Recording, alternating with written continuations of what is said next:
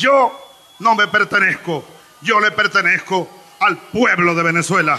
Yo ya no me pertenezco, soy del pueblo de México. Amor, con amor se paga. Amor, con amor se paga. O tú estás con la revolución o tú estás contra la revolución. O se está por la transformación o se está en contra de la transformación del país. Siempre he sido propulsor y defensor de la figura del referéndum revocatorio. Desde hace años vengo planteando lo de la revocación del mandato. Que el pueblo debe juzgar a sus gobernantes. El pueblo pone y el pueblo quita. El método de medición del Producto Interno Bruto, todo lo monetariza.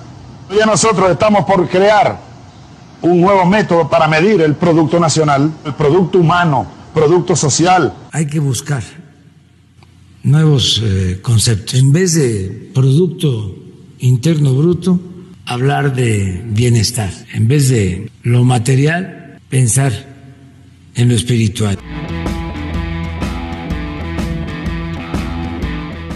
Curiosamente similares. Y yo no creo en las casualidades. Idiotes. Para los griegos, todo aquel que no se interesaba en la política o no se involucraba en la política era un idiota. Así que acompáñame, dejemos de ser idiotas.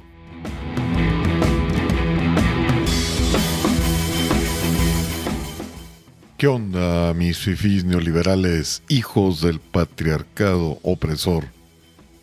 Bueno, hoy 2 de mayo vamos a platicar de otro de otro hilo.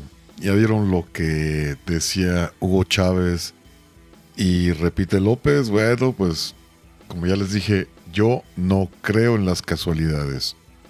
Y ahora vamos a tratar este hilo de Piper, que en Twitter la pueden encontrar como arroba pipertrid. El hilo, el hilo se llama normalización de la contradicción. Y bueno, pues inicia planteándonos una situación que yo creo que es muy común y que todos hemos visto.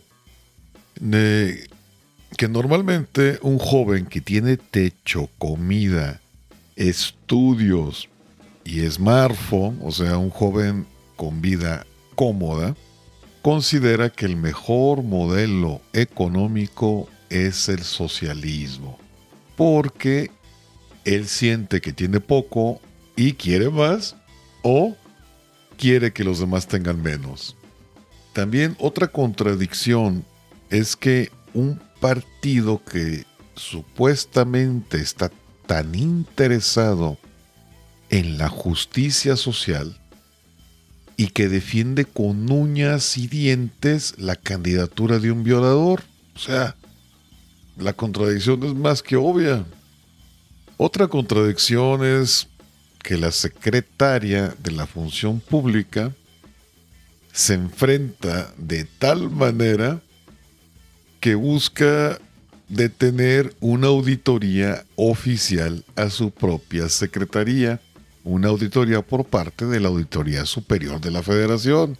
O sea, yo soy la secretaria de la función pública y me opongo a que revisen mi, mi dependencia bloqueo para que no lo revisen, pues esa es una de las contradicciones. Bueno, una más de las contradicciones.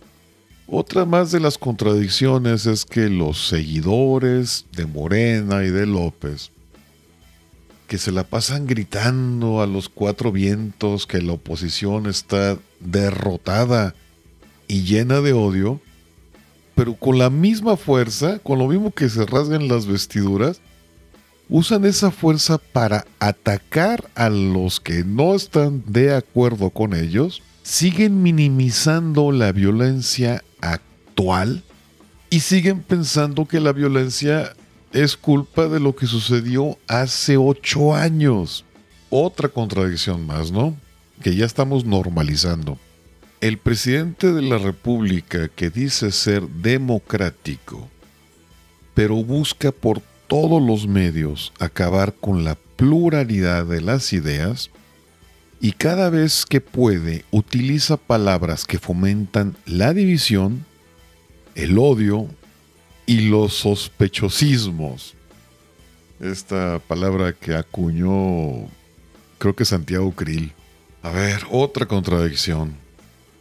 El subsecretario de Salud, que no usa el, cobre, el cubrebocas, no tiene cifras reales y hace todo lo que no debería hacer para prevenir contagios. Otra contradicción más. La secretaria de la Comisión Nacional de los Derechos Humanos no levantó ni una ceja ante las denuncias presentadas por abusos de las autoridades en las marchas del 8 de marzo, ni con todas las denuncias derivadas por la falta de medicamentos. Otra contradicción más. Las cada vez más comunes pérdidas monetarias multimillonarias derivadas de las decisiones del gobierno con respecto a Pemex, la Comisión Federal de Electricidad, inversiones, el NAIM y la creciente corrupción de todos sus programas. La contradicción de todos los seguidores que no superan las muertes en el periodo de Calderón y aceptan sin problemas las de este periodo, que se la pasan denunciando estelas de luz, bardas e iberdrola, pero aceptan pérdidas y corrupción 10 o 20 veces mayores porque el Ejecutivo dice que es honesto. Pero bueno, así es el populismo que vive de la normalización de la mentira y del cambio de la realidad a voluntad. Las contradicciones no levantan una ceja, mucho menos una sospecha. Tenemos ejemplos como consultas populares disfrazadas como democracia directa, pero según lo estipulado por la ley, debe hacerse con una sola pregunta bien formulada. La respuesta debe ser solamente un sí o un no, sin más explicaciones, y jamás se puede consultar en elementos estratégicos como el Aeropuerto Internacional de la Ciudad de México. También por otra parte, la decisión derivada de una consulta mal hecha, que es utilizada para beneficio del gobierno, es más que sospechoso, por decir solamente un ejemplo. En una democracia participativa, se hacen las solicitudes a través del diputado, quien las llevará al Pleno y se discutirán en beneficio de todos. Actualmente, el Congreso no representa a nadie más que al presidente. Aún la oposición solo reacciona en vez de hacer su trabajo. Y bueno, todos hemos visto esta caricatura de López manejando un vehículo que va en sentido contrario y quejándose de que todo el mundo va en sentido contrario, menos él. Lo que sí es un hecho es que la oposición se le ha olvidado que debe ser un contrapeso. Cuando la mayoría del Congreso expresa ser la bancada del presidente, está cometiendo un acto de ilegalidad e irresponsabilidad, ya que ellos son la voz del pueblo y no la voz del gobernante. López quiere vender su gestión como democrática, pero todas sus acciones han ido dirigidas a extender mandatos y otorgar más poder a la figura presidencial. Pero su miopía no solo es su ruina, también es nuestra ruina. Las instituciones y los límites al poder se ponen no solamente para dictadores como él, se ponen para limitar las capacidades de cualquier partido en el poder. Él, López, está apostando a su permanencia, pero no entiende que estas medidas harán que quien sea que quede después sea prácticamente inamovible y jamás ha considerado qué tal si no es él o su partido quien se queda en el próximo proceso electoral.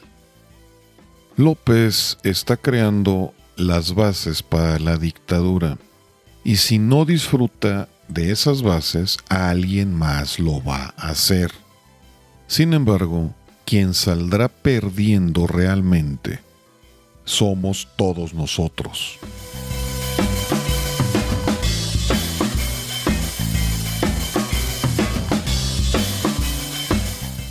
Bueno, mis fifís neoliberales, hijos del patriarcado opresor, yo me despido y como siempre ya saben, si quieren, se lo lavan y si no, no se lo laven.